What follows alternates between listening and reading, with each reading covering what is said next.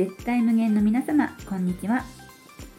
ワンネスの扉を開けちゃったアキネート5次元村村長のよっちゃんがお届けする5次元放送局心が軽くなるラジオ始まります。8月は4週間、ねうん。テレパシーについて話してきましたけれども、うん。皆様いかがでしたでしょうか？なんかねテレパシーっていうと超能力とかうん特別な人の特別な能力っていう風にね、うん。私としては最初イメージしてたんだけど、うん。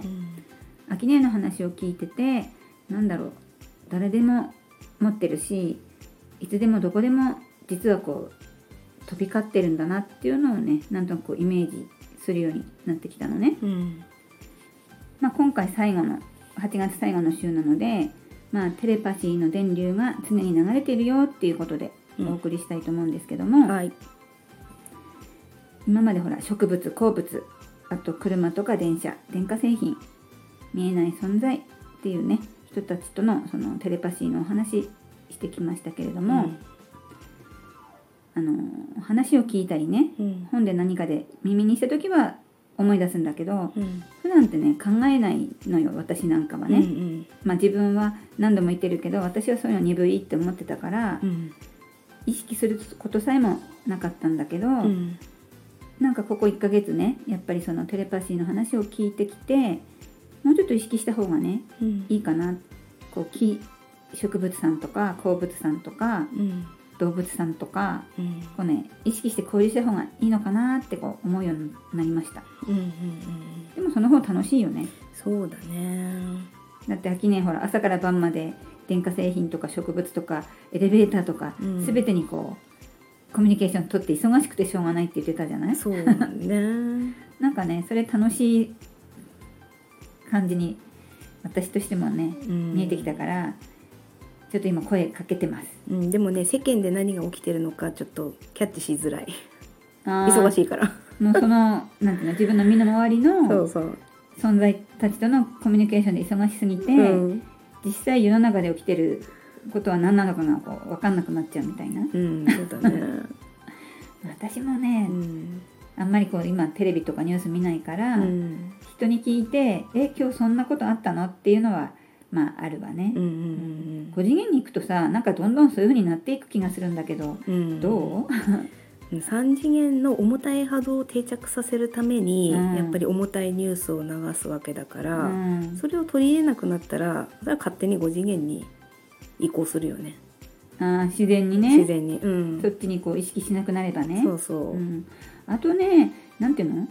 その3次元の重大ニュースとかね、うん。大変な出来事うん。とかをうん。意識しないとダメだってなんて言うんだろう。無意識に思ってたけど、うん。別にねいいよね。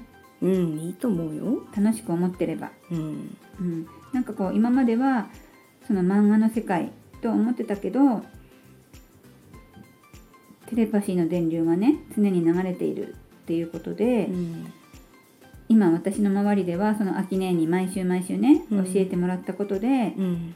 この空気空気はほら満たされてるわけじゃない、うん。私たちの周りに、うん。その中にもう全ての存在のテレパシーがね漂ってるんだなっていうふうに最近は思うようになってきたんだよね。うん物質次元の素粒子っていうこう物質の元みたいなものがあるんだけど、結局はこの自分の周りに充満している素粒子とうん。テレパシーの交流して、ここにテーブルがあるよっていう意識を向けてテーブルがあるわけだから、うん。もうそこでもテレパシーは使ってるよね。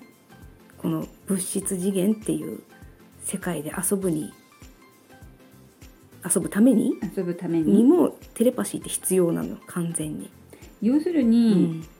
私もちょっとね5次元の 行くのに、うん。今秋音が言った素粒子とかね、うん。ちょっとこうかじったわけですよ。うんうんうんでそれってねエネルギーだって思ってたんだけど、うんうんまあ、要するにうんエネルギーもテレパシーも、うん。まあ、似たような存在なのかなって今。秋音の話を聞いてうん。思いましたけど、うんうん。エネルギー交流がテレパシーみたいな。なるほど、エネルギー交流がテレパシー、うん。あなんかそうするとわかる。だってね空気もうん。素粒子だし、うんうん。私たちの体も素粒子だかうら、ん。常にエネルギー交流があって、うん。テレパシーで交流してるのわけだ。そうそうそう、ん。で自分の細胞体を作っている細胞にもうん。テレパシーであのストレスがいっぱい溜まってるよって体にどんどん溜まってったら体からテレパシーでちょっと調子悪いかなみたいな。来るじゃない？うん、で調子悪いかなを無視してると体のどっかに歪みがうん、出て、もう明らかに目でわかるようにお知らせしてくるじゃない？じゃあ痛みとかも、うん。私たちは痛いって思ってるけど、うん。それも一種のテレパシーっていうことなのかしらね。そうそうそう、ううん。ん、痛いいずいいずいって使わないかな、あ私は使うよ。うん、ちょっとなんか変な、そうなんか変だねうん、っていう、あこれちょっとっていうその言葉にはできないけど、んあこれ違和感みたいな。あ確かに、うん。あのーほらやっぱ子供がねうん。具合悪そうだなと思うと、うん。それをこうなんていうの察知して、うんこう聞いたりするんだけど、うんうん。自分の体もなんとなく痛いまではいかないけど不具合があるなってうん。微妙に感じるのも、体からのテレパシーなわけだ。そうそう、なるほどうねん、。それを無視してるとやっぱりね、うん。病気とかうん、すごく大きい故障につながるからね、なんかやっぱり私たちが気づかないだけで、うん。実際にもう全てこうテレパシーをうまく利用してる利用してるっていうかちゃんとこう受け止めてるっていうことだようね。ん、そうだね、ううんん。この間ね私の友達がさくらんぼの収穫のお手伝いをした時の話を聞いたんだけど、その男の子なんだけどさくらんぼをね収穫している時から木からね話しかけられるんだって、へー。いろんな個性の木から「うん。ねえねえ何やってんの?」みたいなのとかあと「今年すごく素敵今年っていう表現じゃないけどでしょ、うん。あけどうん。うんとすごく綺麗でしょ？みたいな。うん。今年いっぱいできたでしょ？私ちみたいな。いい感じにできてるでしょ？みたいな。うん。あの去年とうん。の差とかは別に言わないんだけど、うん。今年も今もこのさくらんぼ上手にできたでしょ？みたいなのめっちゃ言ってくんだってその子に。へでもうガヤガヤしてんの。え木がいっぱいいるわけじゃない、うんで個性もいっぱいいるから「うん。ねえねえ見て見て」みたいな子もいればうん「人間何やってんの?」っていうなんかこうしらっとした子もいるし、みたいな。うんでそれ、まあ、収穫して傷物だったり商品にならないものって大きいバケツにねうん。みんなまとめて入れられちゃうんだって。うん。でその子がそのバケツをパカッて開けてみたら、うん。やっぱたくさん食べられないまだ綺麗な子とかでもちょっとどっかプチってついてたらうん。捨てられちゃうんだけど、へー。その子たちからね、まあ、さぞ悲しいエネルギーが来るだろうなと思って蓋を開けたら、うん。失敗残念みたいなそんなエネルギーしか来なかったんだって。うん。うん、ちょっと可愛いなと思って。畜生食べてもらえなかったとか悲しみはなくって、うん。ただの失敗残念っていう。う、うん。ん。あそんなに心がすごく広いんだなと、本当だね、なんかこう悲しんでるのかなとか思う聞こえるわけだから、うん。その男の子はね。そうそう、うん。でもやっぱフラットだったんだって、うん。だったらもうせめて肥料になるとかね。ただうんゴミとして捨てられるよりは、うん。もう一回大地に返したいなと思ったらしくうん。その子は穴を掘ってうん、埋めたと、土に帰っておくれよみたいな気そうそうそう。持ちでね。もう一回戻ってこいよみたいな感じね、そういう果物とかってもうなんていうの？食べられるのもプラスにも受け止めて、うん。美味しく食べてねっていう気持ちでいてくれるのかしらね。うん、あの寺にいる植物はほとんどがうん。食べられることに喜びを持ってる、ううん。食べて食べて。食べて食べてっていう気持ちなんだ。そう、じゃあそれもやっぱり受け止めて、うん美味しくいただくのが私たちにとっても植物とか果物にとってもいいことなんだね。そうだへね、えなんかほら食べるのって悲しいのかなと思ったけど、ん。そうじゃないんだ。うん違うね。うん。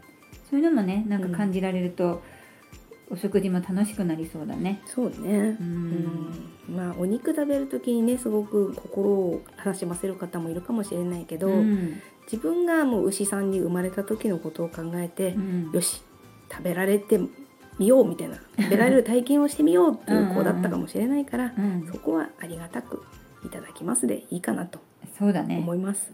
食べる以上はやっぱりありがたくうん感謝してが何より大事だよね。うん、むしろごめんねって思いながら食べたらちょっとうん波動は重くなっちゃうので、うん美味しくいただきます。ちょっとテレパシーとずれちゃった。でも大事。うんうんでこの世界は完全なシンクロとテレパシーで進んでいきます。軽い思考と対等な関係で楽しめたらいいですね。いいですね。うん。それでは今日も5次元放送局心が軽くなるようなるラジオを聞いてくださってありがとうございました最後に一つお知らせなんですが9月の5日火曜日12時から初めてのライブ放送を予定しておりますので時間ある方はぜひいらしてくださいこの番組はテラが5次元に向かっている今絶対無限の皆様の心が軽くなることを願ってお送りしています。私たちは気づいていてもいなくてもいつでも周りの全てにテレパシーを送っているようです。だったら少しでも楽しいテレパシーを送って全ての存在を味方にしたいですよね。はい。